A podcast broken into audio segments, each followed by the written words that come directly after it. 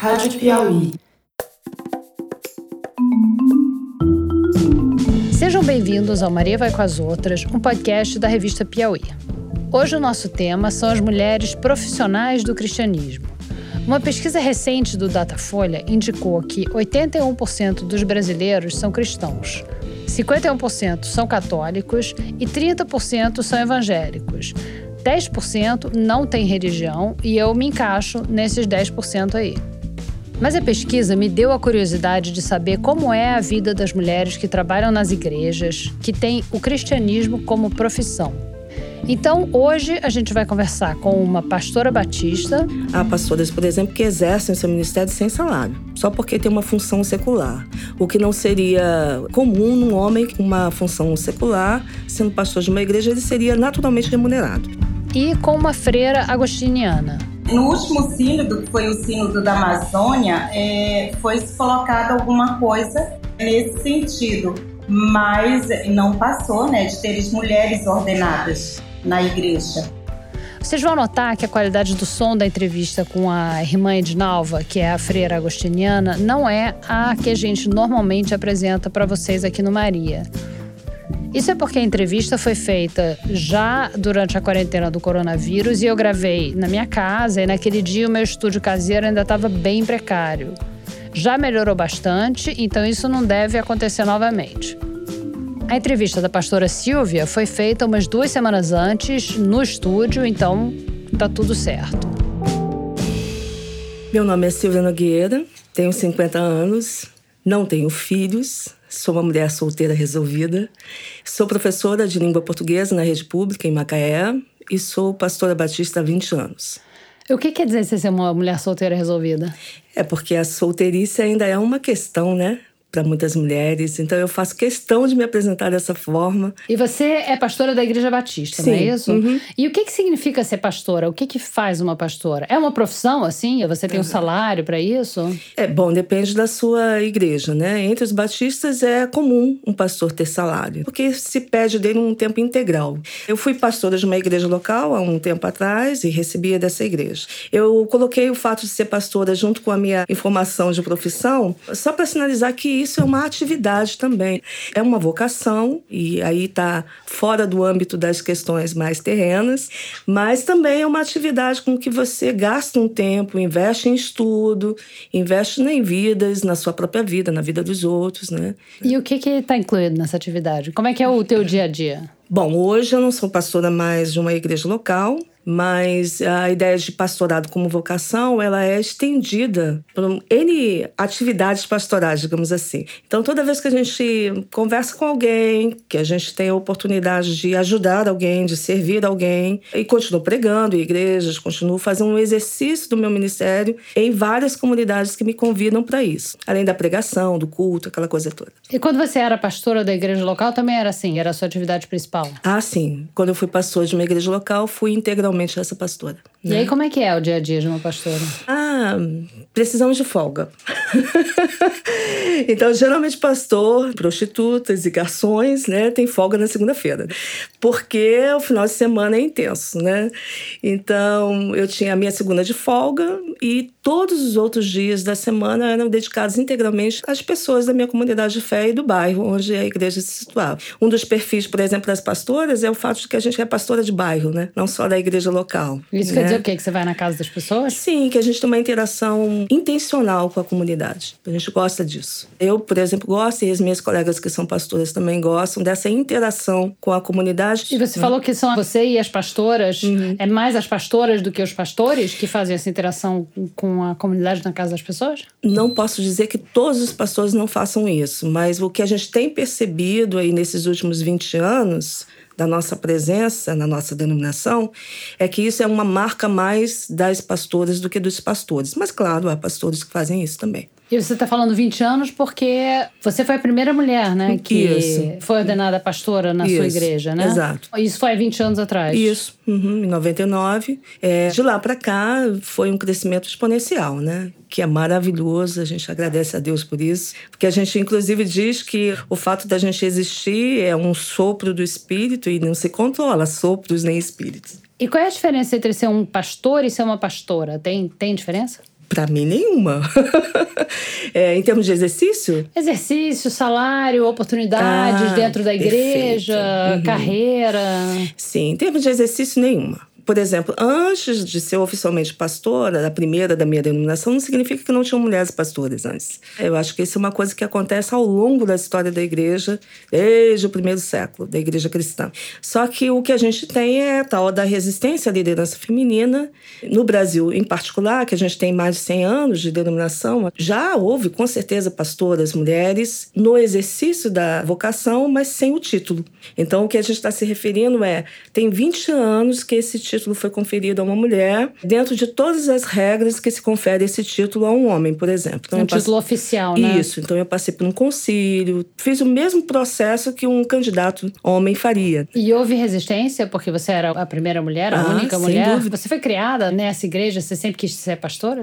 Não, eu fui descobrindo um caminho. Quando eu fui seminarista, que eu descobri que o nome da minha vocação era pastoral. Como a gente não tinha nenhuma referência de pastoras, a gente dizia todas as outras coisas que a gente já geralmente via nas mulheres. Educadora religiosa, missionária, música sacra, mas no ambiente evangélico, pastora, ninguém falava de pastora, né? E quando você diz quando eu fui seminarista, quando você estava Fazendo, teologia? É, exato.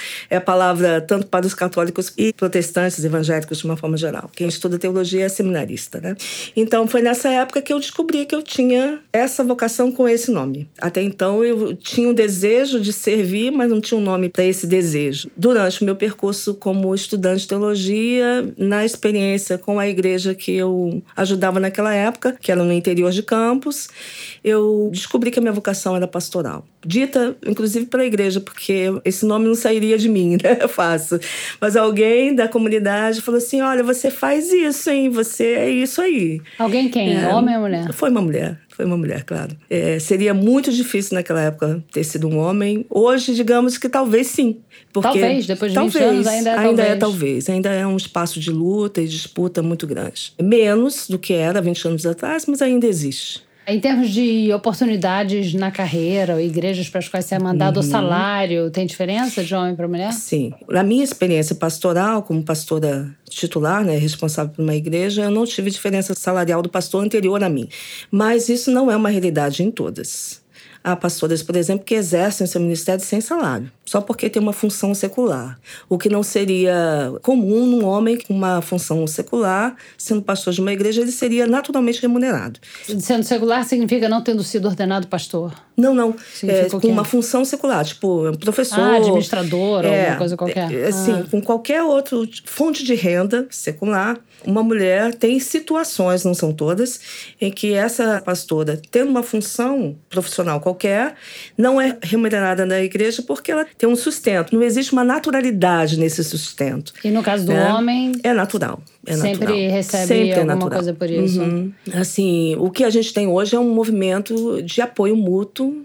A gente tem pautado algumas questões dentro desse movimento. A maior parte dessa pauta tem a ver com a possibilidade do exercício da vocação de forma plena. Porque como é isso que mais nos atinge, poder exercer a vocação que a gente entendeu que tem, essa é a pauta central que nós temos. É, quer dizer, então, que há cerceamento no exercício da vocação de vocês? Sim. E em que sentido? Em território nacional, com maior ou menor intensidade. Por exemplo, a questão do concílio, que é uma tradição entre nós. Tem lugares em que os concílios não são formados porque os colegas se negam a participar do concílio. O que é o concílio? Explica que é esse exame que sabatina o candidato ou a candidata para dizer se ele é apto ou não para aquele ministério em termos teológicos, em termos doutrinários. E os colegas se recusam a participar quando tem uma mulher candidata? Isso. Então, eles recebem um convite e não comparecem. Existem N realidades hoje no Brasil. É, e aí é porque... a pessoa não pode ser ordenada porque não houve concílio. Não, ela pode até ser ordenada, mas não seguindo o rito da nossa tradição. O que para alguns deslegitima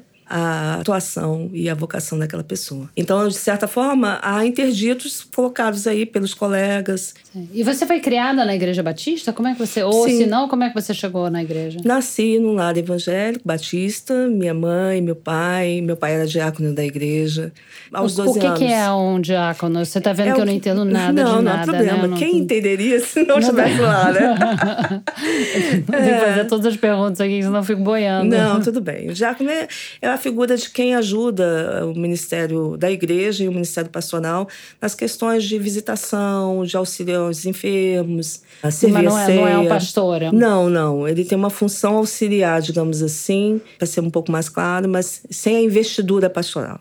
Então seu pai era diácono. Diácono, e ainda está vivo hoje, tem quase 90. É, minha mãe tem 80 anos, são batistas até hoje. Então eu me converti, tinha 12 anos de idade. Eu só frequentava, né? E tem uma diferença entre frequentar e Sim. se converter? Sim, entre nós, entre os cristãos de uma forma geral, né?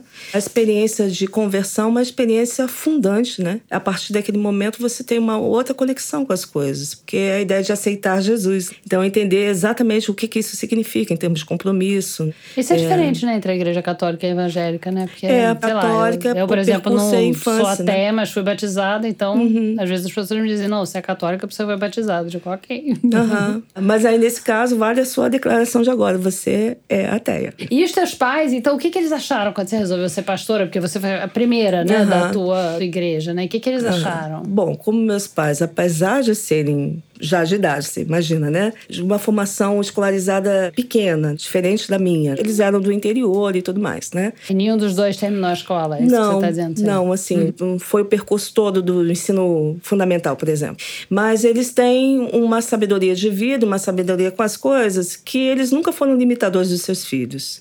Eles tinham uma preocupação imensa que a gente estudasse, como a maior parte desses pais dessa época, que tivessem coisas que eles não tiveram, uma formação que não tiveram. E, ao mesmo tempo, mesmo com a religião, que naquele momento que a gente era criança era extremamente rígida, eles davam um espaço de liberdade bem ao estilo batista, que eu não tinha, por exemplo, dentro da minha igreja. Eu tinha na minha casa, mas não tinha na igreja. Por exemplo. É, liberdade de pensamento, por exemplo. A liberdade de pensamento a gente tinha em casa, mas na igreja era sempre mediada. Quer dizer, que em casa né? você podia questionar as É. coisas e na igreja você tinha que aceitar o Exato, que... porque você até podia levantar sua voz para questionar naquele momento histórico, mas você seria interrompido, silenciado. Em casa, não, isso não era uma questão. Então, quando eu falei para eles que a minha vocação era pastoral, apesar de um primeiro estranhamento, porque não tinha nenhuma referência nacional, nada, eles olharam para mim, sabem quem eu sou, quase que eles disseram, faz todo sentido também. Mas não quer dizer que não tenha sido assustador, tá? Pra eles, Para todos nós. pra todos nós, o que? Toda a tua família? É, para mim, para eles, né? Porque é o novo. O novo é assustador às vezes. E você tem irmãos e irmãs? Sou a caçula de cinco. De cinco. e tem mais algum que seja pastor ou pastora? Por incrível que pareça, eu tenho um irmão que é pastor assembleiano. Que é outra igreja, que, Que é foi outra, parar em outra é, igreja. e com uma pegada pentecostal que nunca foi, por exemplo, a pegada familiar, né? E isso significa uma pegada mais conservadora? Se bem que ultimamente não tem mais diferença entre pentecostais e, e não pentecostais na questão de serem conservadores. Agora você vai ter que explicar o que é pentecostal. Pentecostal é também hoje é uma igreja histórica. Então, são três ramos, basicamente, para a gente entender de uma forma mais geral. Tem um ramo que a gente chama de conservador tradicional, das igrejas tradicionais históricas, batistas, presbiterianos, congregacionais, luteranos, anglicanos são os históricos, protestantes históricos. Então, para esses, há uma compreensão específica sobre o Espírito Santo, papel do Espírito Santo na vida da igreja, na vida do crente. Os pentecostais, que é um segundo ramo, no Brasil eles estão há 100 anos, quer dizer, um pouco menos do que a gente, né? algumas décadas menos. É um movimento em que a figura ou a atuação do Espírito Santo tem uma centralidade diferente que tem na nossa. É basicamente essa a grande diferença. Então, por exemplo, um pentecostal fala em línguas nos seus cultos públicos, nós não. Um sinal de consagração entre um pentecostal é ser batizado com o Espírito Santo. E o sinal público desse batismo é falar em línguas. Então tem experiências culticas diferentes, né? E essa questão doutrinária do Espírito Santo é central. No Brasil, aconteceu na década de 80 um outro fenômeno, que esse é o que a gente mais ouve por aí, que são várias igrejas midiáticas para você dar conta desse terceiro movimento, o terceiro grupo, que são aqueles que a gente chama de neopentecostais. Então, os neopentecostais são uma digressão dos pentecostais já. E aí, o que, que caracteriza, assim, a grosso modo, a presença neopentecostal? Primeiro é o sincretismo de certa forma. Por exemplo, você. Não estou aqui nem fazendo nenhum juízo de valor, mas é uma questão óbvia, né? Prática, que você pode verificar.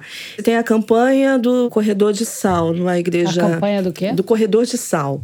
Um lance lá com o sal que eles têm, com a água ungida em cima da televisão, que são elementos que não estavam presentes nem no universo pentecostal e muito menos no universo tradicional. Então é nesse sentido que a gente está falando que é um pouco sincrético, né?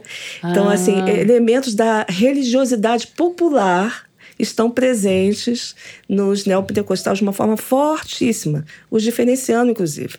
Interessante isso, né? Muito. Porque entre os neopentecostais e as religiões populares há um conflito muito grande também, né? Mas, ao mesmo e tempo, uma... uma identificação com os elementos da religião popular. Entendi.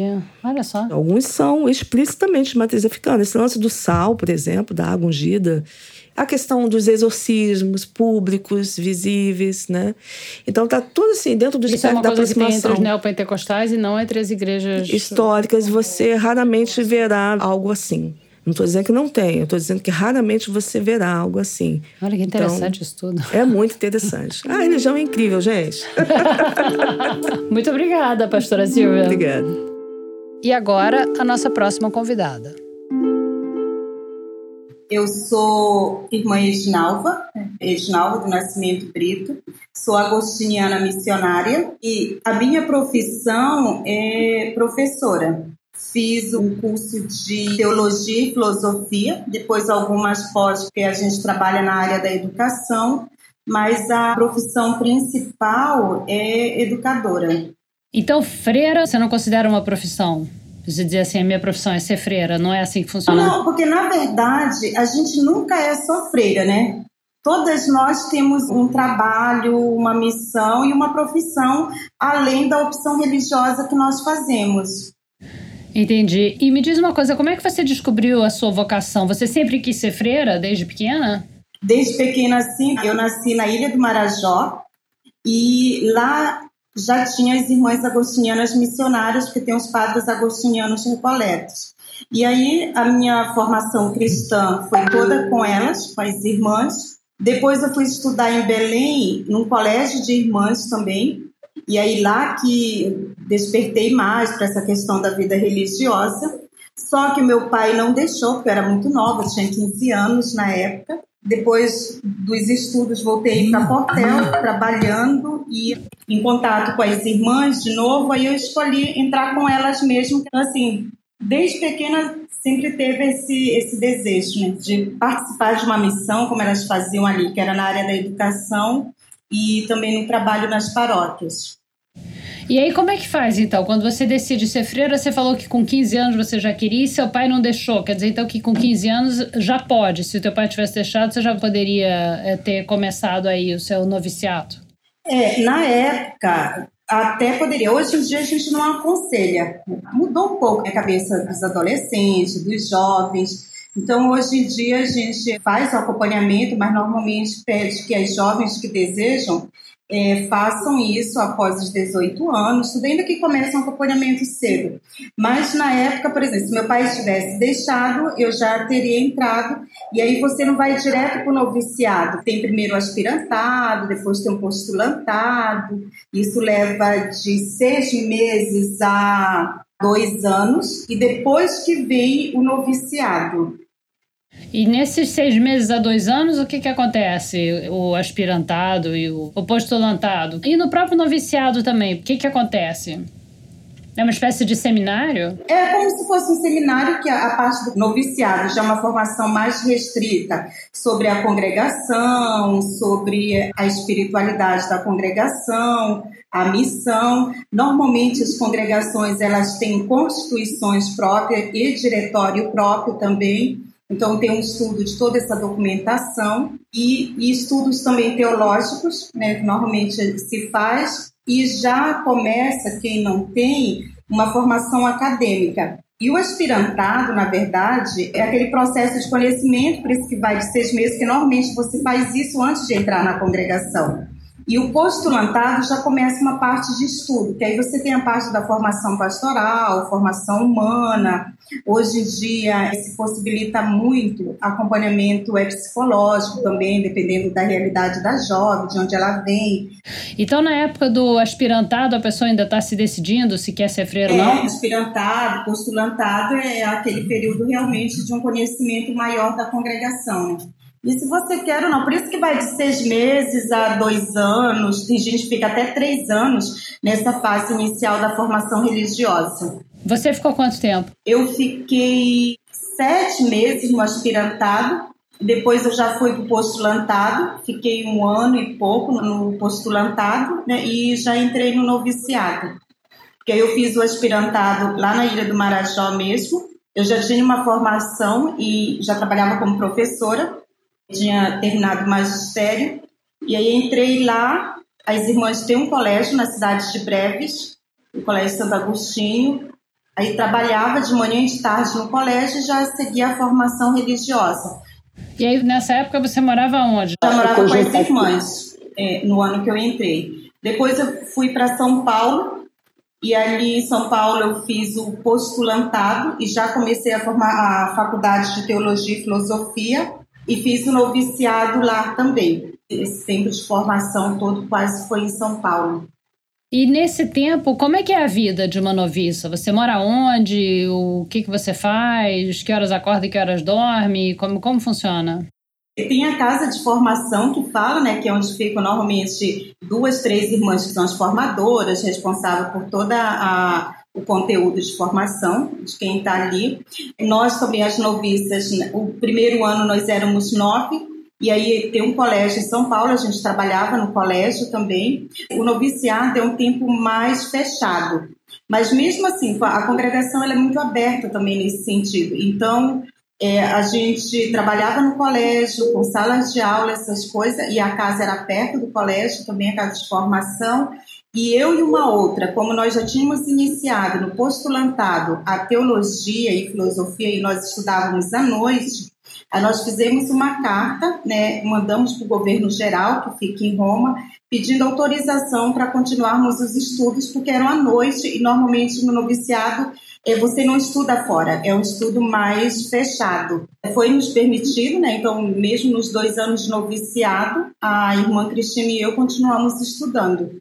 É interessante que você falou que vocês escreveram para Roma. As ordens, então, vêm de Roma. E isso encaixa com uma pergunta que eu queria fazer mais tarde, mas vou aproveitar e fazer agora. É como é que as ordens se financiam? Quer dizer, o dinheiro vem de Roma? É, o que, que acontece? É, as congregações, elas têm um governo geral, e depois, cada congregação tem a sua própria organização. Ou tem o que chama de governo provincial, é, delegações, que são os grupos, como eles vão se ajustando. É, no caso, a nossa congregação, ela trabalha até hoje, mas a gente está num processo de reestruturação com o governo geral e os governos provinciais. E aí são os bispos, os cardeais, ou tem o equivalente para freira de bispo Só e cardeal? nós, as irmãs. Então, aí, em Roma, por exemplo, fica o governo geral, que é a geral, que é responsável pela congregação é, no mundo, que é eleita por todas as irmãs a cada cinco anos tem a eleição e aí a gente vota. Depois tem os governos provinciais também são eleitos a cada três anos, também votação, votação secreta, cada uma escolhe quem quer, depois quem tiver mais voto assume ali junto com o conselho, que aí tem as conselheiras e, e tudo mais. Mas assim, a manutenção ela não vem desde Roma. No caso nós aqui, a província no Brasil chama-se província Cristo Rei.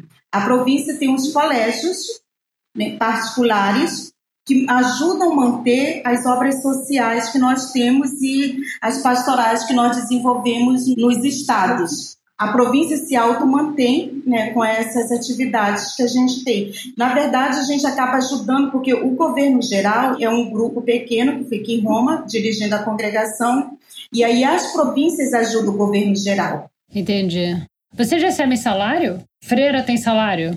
Nas próprias instituições nossas, nós não temos salários, não podemos ter, porque a gente entra como associada. Eu não trabalho fora, porque eu tenho aqui a direção pedagógica administrativa da obra social e eu tenho dois ramos de trabalho aqui, então eu tenho trabalho demais. Mas as que trabalham fora. Mas você recebe salário por esse trabalho que você faz? Não, não? nós não recebemos salário. E aí, as irmãs que trabalham fora, né, normalmente recebem seu salário. Quem é funcionária do Estado, quem é funcionária do município ou de outras instituições, se for o caso, recebem seu salário. Mas aí que não tem nada a ver com a congregação, né? É uma outra profissão que a pessoa tem. Mas então, de que, que você vive? A congregação faz a manutenção também das irmãs temos no nosso plano de saúde, a gente tem um fundo que se você precisa de roupa, calçado, médico, dentista, essas coisas toda a congregação mantém. A gente só não tem um salário, amor, dizer, todo mês você vai receber isso. É, a gente faz um orçamento anual de quanto que custaria mais ou menos para cada irmã, aquela comunidade, e aí esse dinheiro é repassado. No caso, para nós aqui, que a gente não tem salário nem nada, nós somos três, e aí a província repassa esse salário para essa unidade. Para o quanto vocês precisam para viver por mês ou por ano, né? Isso. Padre recebe salário? Também como a parte das congregações. Se eles trabalharem fora, eles recebem. Porque também na parte dos padres existem os padres diocesanos e existem os religiosos. Os que são religiosos é como nós, também a parte feminina. Tem as congregações, as congregações mantêm, mas se você também trabalhar fora, tiver uma profissão fora, você tem seu salário. Mas me explica as diferenças entre ser freira e ser padre. Quer dizer, o que, que um pode fazer e que o outro pode fazer? Dentro da igreja, por exemplo, nós, nós não podemos presidir missas. A gente faz celebração como qualquer outro leigo, porque dentro dessa estrutura eclesiástica, na sequência, nós não estamos incluídos ali. A vida religiosa é como se fosse uma vida laica. A gente não faz parte da hierarquia religiosa por exemplo, como tem o padre, o bispo, eles têm o, o, Ministério da Ordem, a vida religiosa não, a vida religiosa feminina. Né, porque a masculina e tem padres que são ordenados também, aliás, todos os padres são ordenados, mas tem freis que não são ordenados, que continuam a vida toda só como freis, só como irmãos, né, e não se tornam padres. Isso dentro da, da vida religiosa.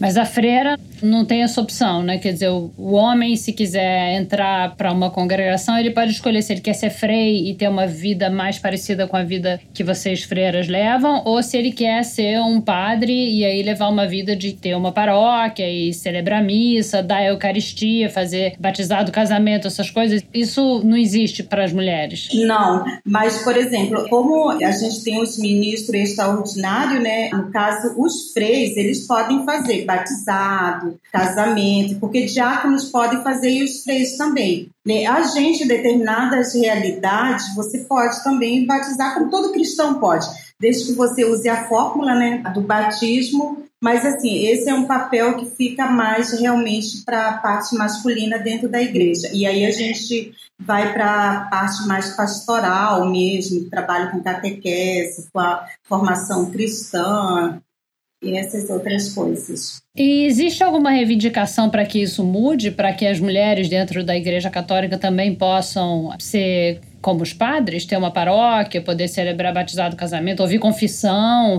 Freira pode ouvir confissão, não, né? Não.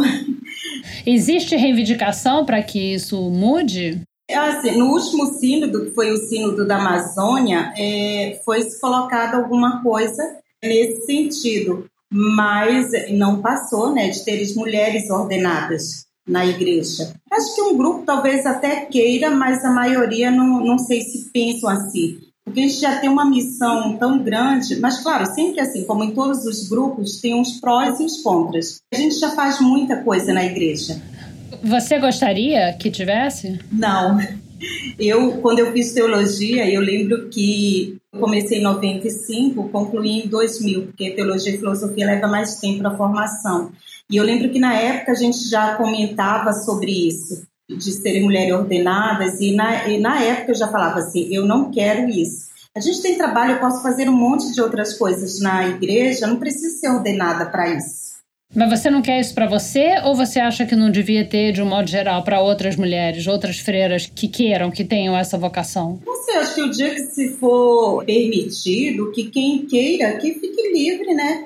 Querer também já tem que pessoas que queiram isso. Então, fique livre. Que possa ter para quem quiser, né? É. é. Não é o tipo de vida que você quer, né? Você escolheu outro tipo de trabalho, né? Isso. E me diz uma coisa, como é que funciona a aposentadoria de freira? É, primeiro, assim, essa parte legal de dinheiro, né? As congregações pagam como se recolhe em qualquer outra profissão, em qualquer outra área. Quem não tem um emprego fora e tudo mais, que já se recolham esses tributos, já pensando uma aposentadoria. No INSS? Isso, aí a congregação mesmo paga E depois, assim, aí a gente tem essa parte da aposentadoria legal, quando você chega seu tempo, tempo de recolhimento e tudo mais, você entra, tem aquele dinheiro, e tem a parte também do trabalho em si, porque o trabalho em si a gente trabalha até morrer. Então não se aposenta, na verdade, né? Não, porque a gente tenta manter as atividades até para ter uma qualidade melhor de vida. Né? Hoje aqui, por exemplo, eu tenho duas irmãs de 81 anos. Elas há muito tempo elas estão aposentadas pelo trabalho que elas fizeram durante a vida. No entanto, se essas mulheres não tivessem é, uma função, alguma coisa no dia a dia para fazer, elas estariam muito debilitadas. E também acontece de pessoas resolverem entrar na congregação já mais velhas? Já tendo casado, já tendo tido filho? É, não é uma coisa que acontece na nossa congregação, porque não faz parte da nossa estrutura, da nossa organização. Mas tem congregações, sim, que acolhem pessoas que, que já foram casadas, mulheres, por exemplo, de repente ficaram viúvas, e que os filhos também não imporam nada em relação a isso. As pessoas podem entrar, tem congregações para isso, mas não é o caso a nossa. Você falou que o seu pai não queria que você entrasse para a congregação quando você tinha 15 anos, né? Então você esperou até ter 18. Mas o que, que a sua família achou quando você contou para eles que você queria ser freira agostiniana? Assim, logo no início meu pai não, porque era muito nova, mas depois ele foi tranquilo. Ele só falava, se não der certo, você sabe que pode voltar para casa. Isso é sempre bom saber, né? É, mas aí foi tranquilo. Eu tenho na minha família, assim, a gente tem uma mescla muito grande de opção mesmo de religião. Né? E, e aí eu tenho irmãs que são da Assembleia de Deus, por exemplo que para elas a maternidade é muito importante. Não que não seja para mim, mas eu não tenho que ter meus filhos para desenvolver a maternidade em mim. É o trabalho que eu faço com as crianças que já desenvolvo bastante esse lado materno. Uma irmã minha, ela sempre falava assim: porque a mulher nasceu para ter filhos, porque não sei o quê. Eu falava para ela, já tenho tantos sobrinhos, tantas crianças que eu trabalho, eu não preciso ter os meus. Né? Aí, hoje em dia não, hoje em dia ela já é tranquila, porque assim, todo mundo vê o trabalho que eu faço, que desenvolvo. E eu, eu acho que o mais importante, as pessoas veem que você é feliz. E você é feliz como freira, né? Parece, né? Eu sou muito feliz. Não sei o dia de amanhã, mas hoje estou muito feliz. E o que, que você mais gosta? Eu gosto muito dessa vida em comunidade, por exemplo, como eu falei, eu vivo com duas pessoas de 81 anos, né? eu tenho 48, é uma diferença grande, mas eu aprendo muito com elas também. Inclusive, uma foi que me alfabetizou quando eu era criança.